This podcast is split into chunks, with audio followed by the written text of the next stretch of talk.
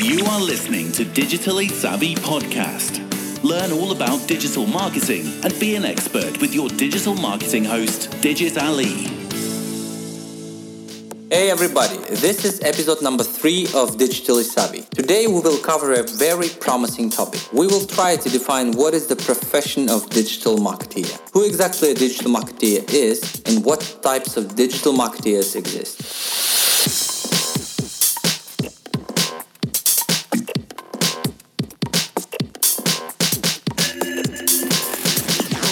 Many of you probably wonder why I chose this profession. There is a traditional marketing, which is a very extensive and broader science. And it was possible for me to become a classic marketeer. But I chose digital marketeer over it for the simple reason that it's young, it's developing rapidly, and often produces better results than regular marketing tools. And to be honest, I think that digital marketing chose me.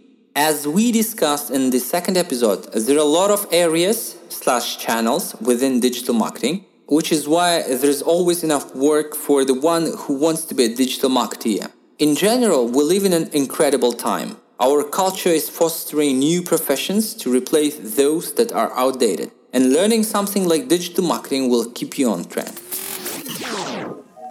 Now, let's get closer to the topic. What is digital marketing what responsibilities in the company he performs? In general, uh, there are big debates about the role of the digital marketer in a company, and it is primarily due to existence of two approaches. One, which comes from the side of businesses or employers, and the other one is from the side of digital marketeers or employees. Either sides have their version of what and how it should be done in the company from their perspective. And consider that we are talking about different companies, as we may be listened to as small and medium businesses and large as well. Typically, small and even medium companies requires full stack digital marketeers who supposedly can do everything. I call such kind of digital marketeers generalists. These guys who can do everything. Let me describe such an ideal digital marketeer according to company's job description.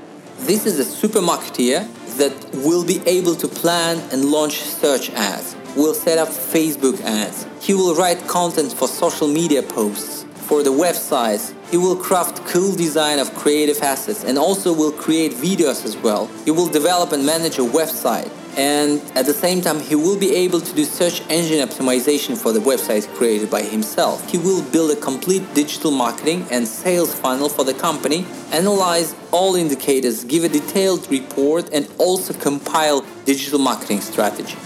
Of course, I'm exaggerating a bit. Uh, I myself have encountered similar requests from some companies. It is clear that in some companies there are budgets for hiring agencies for some services, and the digital marketer will simply plan, brief, and oversee their implementation. However, some companies prefer to assign all of those tasks to one digital marketer who will do all of those things. Yeah, poor guy. In my opinion, I think that such kind of scenario is not the best one and eventually will affect the quality and results of the campaigns. I, now, I don't say that to be generalist is bad. However, I have to tell you that a person who knows a little of everything will never go deep into the details of individual digital marketing areas. Even if he wants to do this, a person simply doesn't have enough time and resources to study everything, since the science of digital marketing is very extensive and changeable. In large companies, I think that they don't have such kind of problems, and at least uh, they have a budgets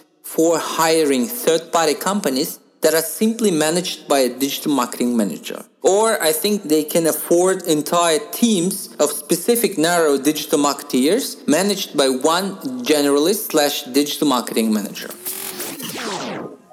In this regard, I think that it's conditionally possible to divide the digital marketeers into two types of digital marketeers. The first one is a generalist who can do everything a bit. But of course, there are some who are geeks and have a deep understanding of everything, no offense. And the second one is narrow specialists in digital marketing who understand one or two areas of digital marketing. So narrow specialists, of course, can be uh, good in several spheres as well. Let's quickly go through what I think are some of the most popular of narrow specialists. I will start with what I personally prefer and where I consider myself an expert. So the first one, PPC or pay-per-click specialist.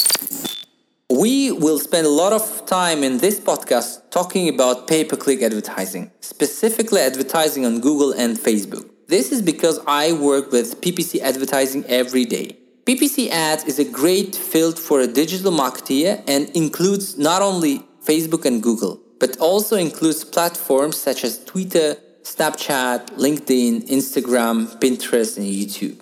If you are a good PPC specialist and you're good in one platform, for example, either Google or Facebook, it is easy to figure out how to launch ad campaigns in other platforms. Since the logic of advertising platforms is more or less the same, since the topic is very extensive as well. The second position I will talk about is social media marketer. Today, social media marketing is developing very quickly, and as a result, a lot of new social media specialists are emerging every day. In this market, there are big social media agencies, as well as freelancers, and even some young fellows who consider themselves SMM specialists as well. To be a good social media marketing specialist, it isn't enough to just know how to publish a post or Instagram stories or how to do Snapchat stories, etc. Expertise is about creating and planning targeted content, managing community engagement, to carry out social media listening, understanding social media analysis and brand reputation, and etc.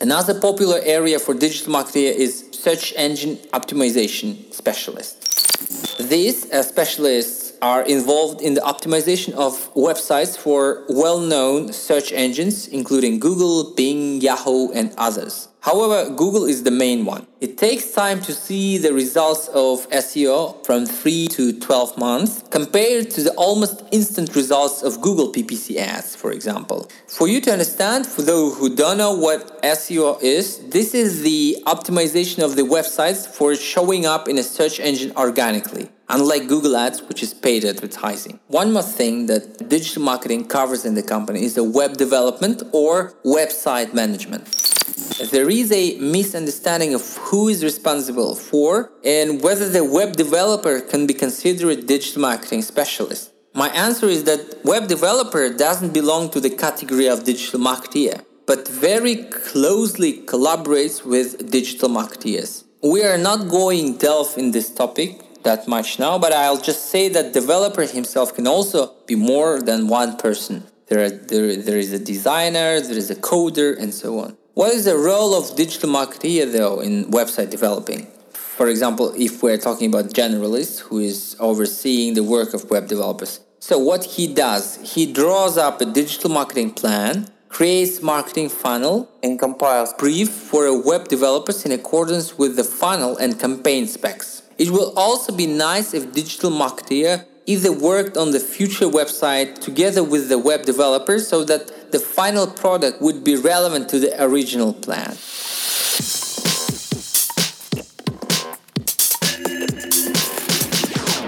So today we covered several professions within the digital marketing profession. But the main thing here, you need to understand that it's not real to know everything. But even if, uh, say, if, if, if it's real, the depth of knowledge will suffer from this. Yeah, here you need to choose your own way. You either will choose to be a generalist who knows a little of everything, can manage teams, give them tasks and oversee, make like generic plans and so on, or focus on one specific or maximum two or several specific digital marketing niches. Which one is fit for you best? It depends on you. Think about what is the relevant now to you for your company, for the company's goals, and what is the most interesting to you now. The best way to study any uh, new things and new science is to find the relevant way to apply it in practice. So that's why my advice is to start learning the things which you can apply right away in a company's goals right now.